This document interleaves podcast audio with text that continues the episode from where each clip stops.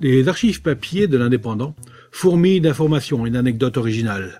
Bonjour, je suis Denis Dupont et je traque pour vous les pépites les plus intéressantes pour Je vous parle d'un temps, un podcast produit par l'Indépendant et présenté donc par Denis Dupont. Nous sommes le 28 novembre 1956. À la une, rationnement autoritaire de l'essence. Percevront par mois des vélomoteurs 4 litres d'essence, les motocycles 10, les automobiles de moins de 5 chevaux 20, de plus de 5 chevaux 30, les camionnettes 40 litres, les camions 50 litres. Comme prévu, un conseil interministériel s'est réuni hier soir pour élaborer des mesures de restriction sur l'essence. Un système de rationnement autoritaire a été décidé.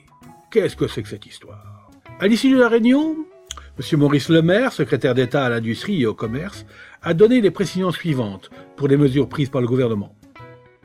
En fin de soirée, un télégramme, ah oui, nous sommes en 1956, un télégramme a été envoyé à tous les préfets.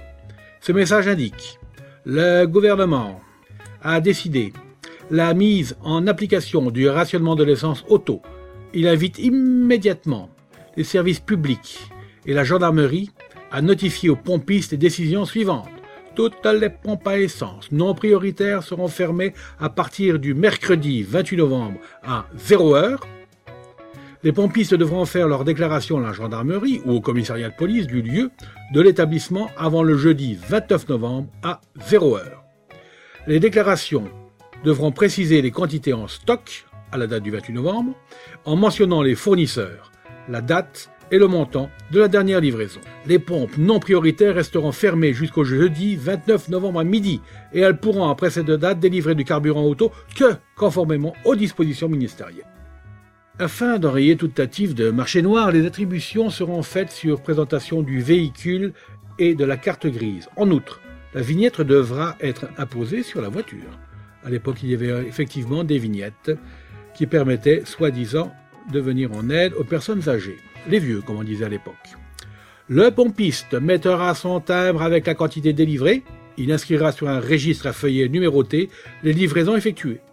Pour recevoir les allocations de base, tout automobiliste devra se faire inscrire au préalable lors de sa première présentation chez le pompiste. En résumé, il n'y a pas de ticket. Il s'agit là d'un système analogue à celui de 1939, où il existait un carnet de voitures. Hum, hum. C'était Je vous parle d'un temps, un podcast produit par l'Indépendant et présenté par Denis Dupont à retrouver ici même chaque semaine, voire parfois plus.